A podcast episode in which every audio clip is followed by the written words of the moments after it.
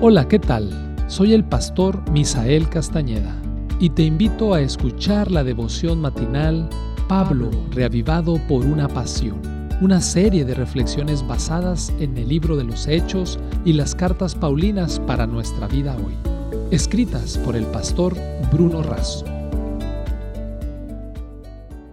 Apreciados amigos y hermanos, bienvenidos a la reflexión de hoy.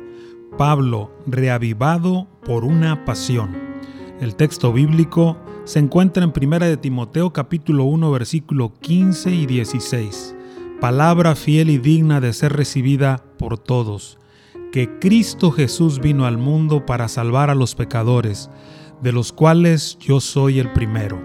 Pero por esto fui recibido a misericordia, para que Jesucristo mostrara en mí el primero toda su clemencia, para ejemplo de los que habrían de creer en Él para vida eterna es ahora, somos nosotros.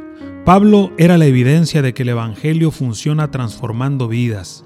Él no se cansaba de dar testimonio. Antes había sido blasfemo, porque había negado la divinidad de Cristo y había utilizado toda su influencia y sus fuerzas para destruir el Evangelio y la iglesia con persecución y muerte. Fue injuriador, implacable, soberbio, violento, un ignorante e incrédulo ciego a la verdad. Esteban lo supo y lo sufrió, entre tantos otros. Pablo declaró que se requirió una gracia abundante para salvarlo. Él usaba el superlativo, sentía que las palabras no alcanzaban para expresar todo. Seguía considerándose el primero de los pecadores. No dice fui el primero, dice soy el primero. Este es un mensaje de ánimo. Si hubo esperanza para él, la hay para todos. Pablo se transforma de un perseguidor a un predicador, de un asesino a un pastor, de un comisionado para el mal a un misionero para el bien, de un fanático del formalismo a un heraldo del cristianismo.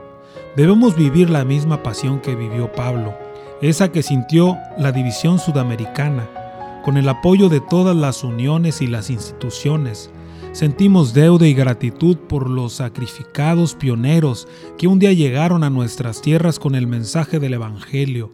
Por eso, enviamos a lugares desafiantes y sostuvimos por cinco años a 25 misioneros y sus familias. Por motivos obvios, guardamos sus nombres, pero agradecemos a Dios por haber sido colocados en las manos del Señor para cumplir la misión. Hay historias de milagros y de luchas. Un matrimonio perdió a su segundo hijo a los 10 días de vida. Fue una lucha sepultarlo, porque ningún cristiano podía ser recibido en aquellas tierras. Otros tuvieron que aprender idiomas, culturas, comidas, amistades diferentes. Muchas conquistas ya ocurrieron en muchos lugares.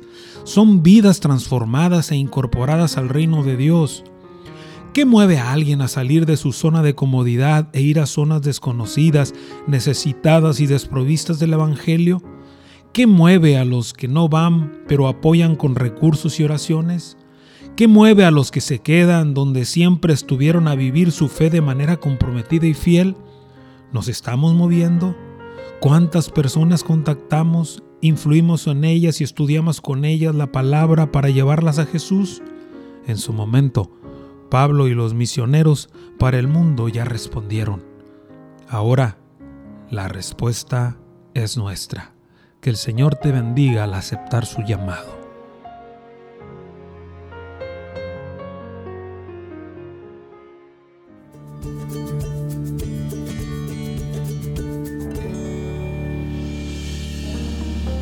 Esta fue una producción de la Iglesia Universitaria de Montemorelos en México.